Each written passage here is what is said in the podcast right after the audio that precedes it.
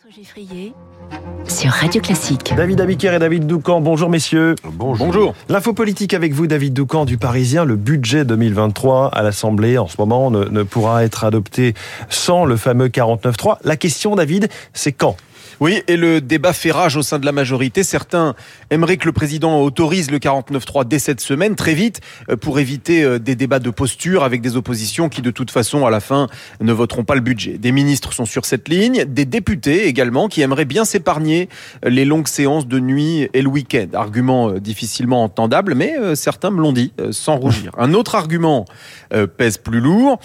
Plus on débat dans l'hémicycle, plus on prend le risque que des amendements soient adoptés contre l'avis du gouvernement, des dépenses qui feront forcément plaisir à telle ou telle clientèle. Et ensuite, lorsque via le 49.3, l'exécutif reviendra en grande partie au texte initial, euh, ces clientèles seront furieuses de voir leur chèque partir en fumée. Autant s'éviter ce moment pénible, plaident ceux qui aimeraient en finir au plus vite. Et que disent ceux qui préféreraient qu'on attende un peu? Eh bien qu'il est indispensable de laisser quand même vivre un peu le débat, juste le temps de montrer aux Français euh, que les oppositions sont dans le blocage. Or, les premiers amendements ne commenceront à être examinés que cet après-midi, et puis dimanche, Mélenchon veut faire marcher ses militants contre le gouvernement. Inutile peut-être de galvaniser les troupes de l'extrême gauche en dégainant le 49-3 juste avant le week-end. Au ministère des Relations avec le Parlement, par exemple, on pense qu'il serait plus judicieux d'attendre le début ou le milieu de semaine prochaine. Et qu'en dit-on à l'Élysée? D'abord que la décision du président sur le est prise, même si pour l'instant il la garde pour lui. Ensuite, euh, que ce qui est important pour Emmanuel Macron, c'est de banaliser ce geste. L'idée euh, du président, c'est qu'avec une majorité relative, le 49-3 retrouve son sens le plus originel.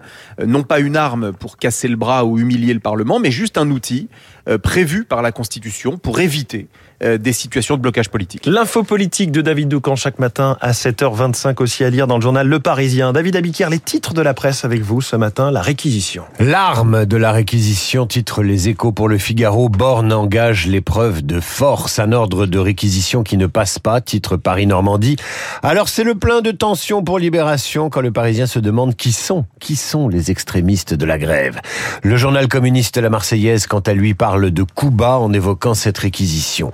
Quant à la Charente libre, elle fait la une sur le cognac qui nous fait le coup de la panne. C'est la hausse du prix du gaz qui pourrait étrangler la distillation. Sans cognac, nous pourrions vivre les heures les plus sobres de notre histoire. C'est la une du canard sans sucre.